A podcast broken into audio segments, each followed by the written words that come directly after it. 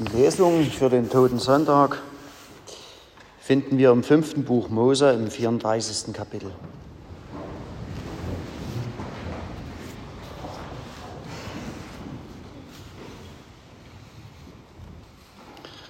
Mose stieg aus den Steppen Moabs auf den Berg Nebo, dem Gipfel des Gebirges Pisgah, gegenüber Jericho. Und der Herr zeigte ihm das ganze Land, Gilead bis nach Dan, und das ganze Naphtali und das Land Ephraim und Manasse und das ganze Land Juda bis an das Meer im Westen. Und das Südland und die Gegend am Jordan, die Ebene von Jericho, der Palmenstadt, bis nach Zoar. Und der Herr sprach zu ihm, dies ist das Land, von dem ich Abraham, Isaak und Jakob geschworen habe. Ich will es deinen Nachkommen geben. Du hast es mit deinen Augen gesehen, aber du sollst nicht hinübergehen. So starb Mose, der Knecht des Herrn, da selbst im Lande Moab nach dem Wort des Herrn. Und er begrub ihn im Tal, im Lande Moab gegenüber Bet Peor und niemand hat sein Grab erfahren bis auf den heutigen Tag. Und Mose war 120 Jahre alt, als er starb. Seine Augen waren nicht schwach geworden und seine Kraft war nicht verfallen. Und die Israeliten beweinten Mose in den Steppen Moabs 30 Tage, bis die Zeit des Weinens und Klagens über Mose vollendet war.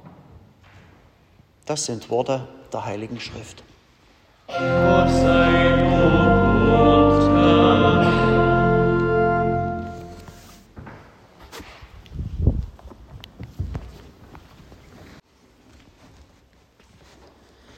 Gnade sei mit euch und Friede von Gott, unserem Vater und unserem Herrn Jesus Christus.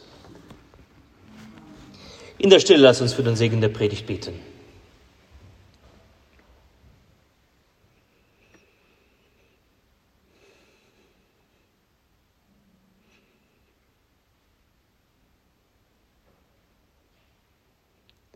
Herr, dein Wort ist meines Fußes Leuchte und dein Licht auf meinem Wege. Amen. Ich habe meine Predigt genannt, damit ich nicht bereuen muss. Nun steht er da, der Prophet Mose, also der größte Prophet des Alten Testamentes. Mose auf dem Berg Nebo. Er steht da als alter Mann 120 Jahre haben wir gehört und muss sterben. Seine Augen sind dorthin gerichtet, wo sein ganzes Leben lang ein Ziel war. Das verheißene Land. Die letzten 40 Jahre seines Lebens war er Anführer des Volkes Israel und schlug sich mit ihnen durch die Wüste. Nun ist er seinem Lebensziel so nah wie noch nie. Da drüben ist das Land, wo Milch und Honig fließt, wo reiche Äcker sind. Ein Land, wo eine Rebe mit Weintrauben die Maße erreicht, so dass man sie zu zweit tragen muss auf eine Stange. Mose steht und blickt da herunter auf dieses Land seiner Träume. Von Süden bis Norden überblickt er das alles. Wie herrlich ist es doch. Und zugleich hört ihr eine Stimme Gottes, die da sagt, du hast es mit deinen Augen gesehen, aber du sollst nicht hinübergehen. Welch ein Bedauern. Welch eine Enttäuschung am Ende dieses langen Lebens, das sich gewidmet hat, dem Weg zu dem verheißenen Land. Und nun steht er da, so kurz davor und doch so weit entfernt. Er sieht es, aber er kommt nicht rein. Unachtsamkeit in seinem Leben versperrt ihm den Weg dorthin, wonach sich seine Seele sehnte. Wie bedauerlich. Ihr Lieben, so wie Mose stehen viele Menschen vor dem, ihrem Tod und blicken voller Bedauern das Land an, das sie in ihrem Leben nicht erreicht haben. Sie blicken voller Bedauern auf ihr Leben zurück.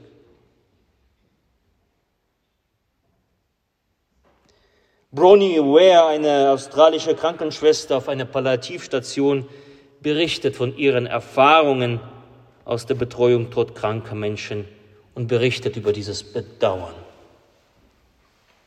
Sie schrieb ein Buch mit dem Titel Die fünf Dinge, die Todkranke am häufigsten bereuen.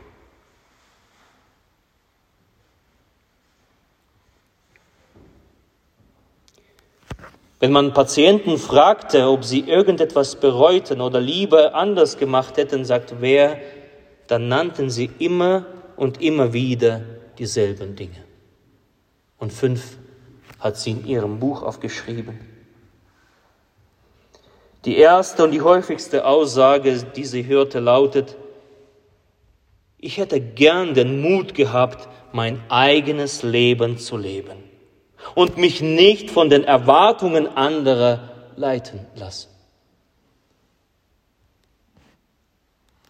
Wer realisiert, dass ein Leben vorbei ist und nüchtern zurückblickt, der merkt erst, wie viele Träume unerfüllt geblieben sind. Die meisten Menschen hatten sich nicht mal die Hälfte ihrer Träume erfüllt und jetzt mussten sie sterben. Im Bewusstsein, dass es an Entscheidungen lag, die sie getroffen oder gescheut hatten. Und man stellt fest, man hat das Leben anderer gelebt. Wie bedauerlich. Man war damit beschäftigt, das zu tun, was andere von einem erwartet oder gefordert hatten.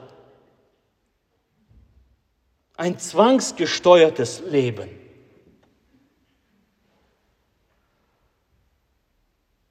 Und heute hat man, hat man das zu einer Maxime erhoben. Und wir nennen das sogar Solidarität.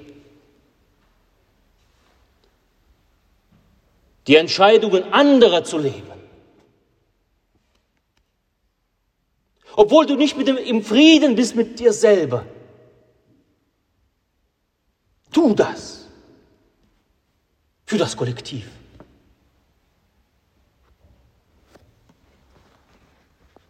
Ein zwangsgesteuertes Leben. Wie bedauerlich. Jeder stirbt für sich allein, hat Hans Faller da ein Buch geschrieben.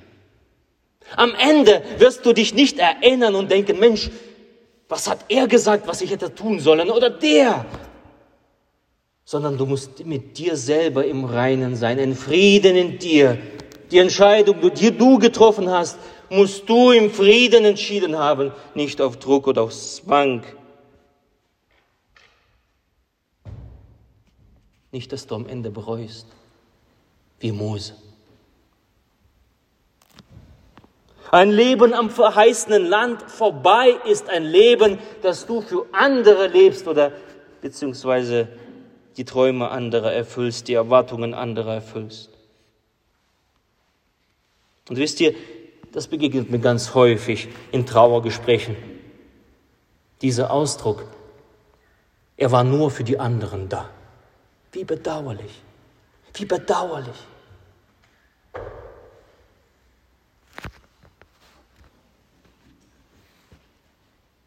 Der zweite Ausdruck, den Bronnie Ware aufschreibt, lautet, ich hätte nicht so hart arbeiten dürfen.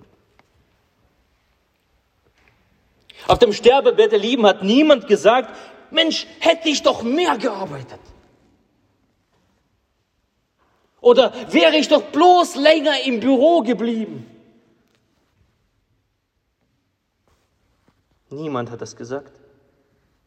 Bronivier schreibt, das sagte jeder, ihr Männer aufgepasst, meiner männlichen Patienten. Durch ihre Arbeit hatten sie die Jugend ihrer Kinder verpasst und die Gesellschaft ihres Partners, und nun bereuten sie der Tretmühle des Berufslebens so viel Lebenszeit gewidmet zu haben. Hören wir das, Männer? Und genau diese, diese, dieses begegnet mir ebenso in Trauergesprächen ganz häufig. Sein Leben bestand nur aus Arbeit. Wie bedauerlich. Wie bedauerlich. Es gleicht diese Mose auf dem Berg Nebo. Der dritte Ausdruck, ich hätte den Mut haben sollen, meine Gefühle auszudrücken. Viele Menschen unterdrücken ihre Gefühle, um es sich mit ihren Mitmenschen nicht zu verscherzen. Sie entschieden sich dazu, ein mittelmäßiges Leben zu führen und wurden nie zu dem, was sie hätten sein können. Viele wurden dadurch so verbittert, dass sie krank wurden. Ich habe in meiner Seelsorgeausbildung gelernt, die Gefühle soll man ernst nehmen, sie sind echt. Sie sind nicht dafür da, dass man sie versteckt, unterdrückt, nicht darüber redet. Das Leben ist viel zu schön, um das nicht zu tun. Und am Ende werden wir es bedauern. Der vierte Punkt, ich hätte mit meinen Freunden in Kontakt bleiben sollen. Erst auf dem Sterbebett erinnerten sie sich an den Wert alter Freundschaften und dann waren diese Freunde häufig nicht mehr zu erreichen. Viele waren so beschäftigt mit ihrem eigenen Leben, dass sie alte Freunde im Laufe der Jahre aus den Augen verloren hatten und das tat ihnen jetzt unendlich leid. Wer im Sterben liegt, vermisst seine Freunde.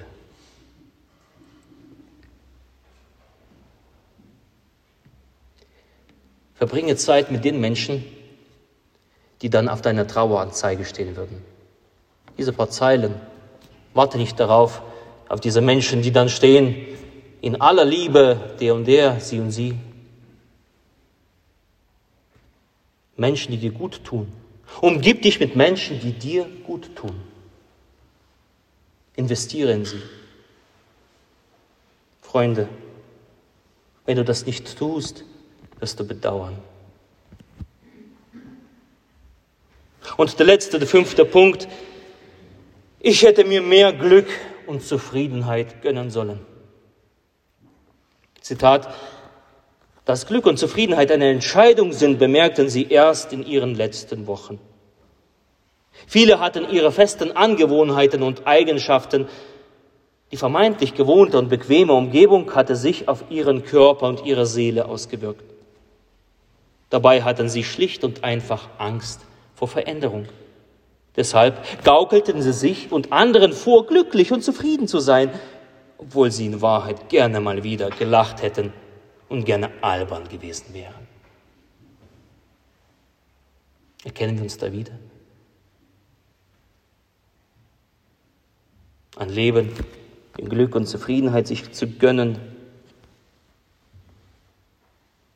damit wir nicht bedauern? So stehen die Menschen am Ende ihres Lebens wie dieser Mose auf dem Berg Nebo und bedauern. Sie, sie schauen das, sie sehen das Land, aber es ist echt weit entfernt. Und sie wissen, sie standen sich selbst im Weg. Ihnen ist dieser Weg ins verheißene Land versperrt. Es ist vorbei.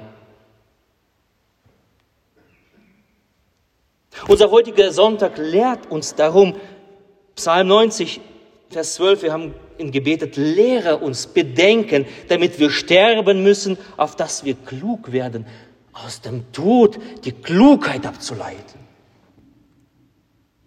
Vom Tod her zu leben, Tod ist ein guter Lehrmeister.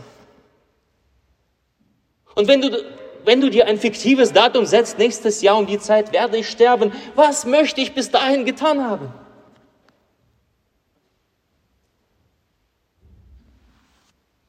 Nicht dem Tode zu entfliehen. Der Tod ist dort sicher. Alle, die wir hier sitzen, alle, die wir hier sitzen, eines Tages. aber vom Ende zu denken, unser Leben aufzubauen. Vom Ziel her die Entscheidungen zu treffen, damit du nicht auf dem Berg Nebo landest und bedauern musst. Und dann, ihr Lieben, ist da noch, da wäre da noch die wichtigste Entscheidung des Lebens, um die größte Reue zu vermeiden. Vieles Bedauern ist schmerzhaft, doch dieses Bereuen am Ende wird nie zu Ende gehen. Das Bereuen darüber, mein Leben nicht Gott in die Hände gelegt zu haben. Mein Leben nicht Gott gewidmet zu haben. Darüber spricht Jesus. Wer an mich glaubt, er wird nicht sterben,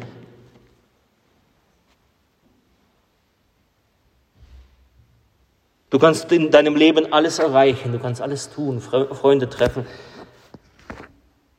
Aber wenn du dieses Land Gottes nicht im Blick hast, wird die Reue sehr groß sein. Und damit wir am Ende nicht auf dem Berg Nebo stehen und das vom Weiten sehen und alleine sind, nicht voller Reue und Bedauern, lädt uns Jesus, unser Leben in seine Hände zu legen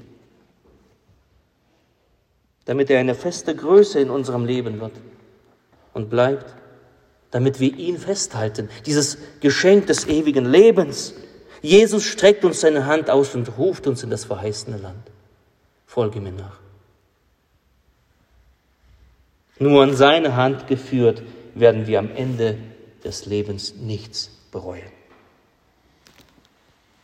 Wer Christus hat, hat alles und kann alles.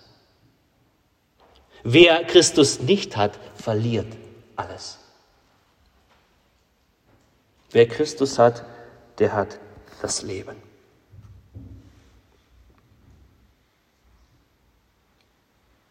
Darum lasst uns aufwachen von diesem Psalm 90. Lehre uns bedenken, dass wir sterben müssen, auf dass wir leben, auf dass wir klug werden.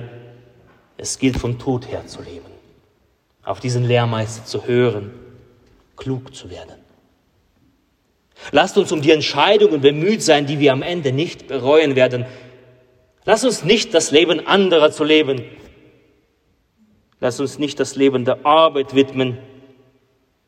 Lass uns Mut haben, Gefühle auszudrücken.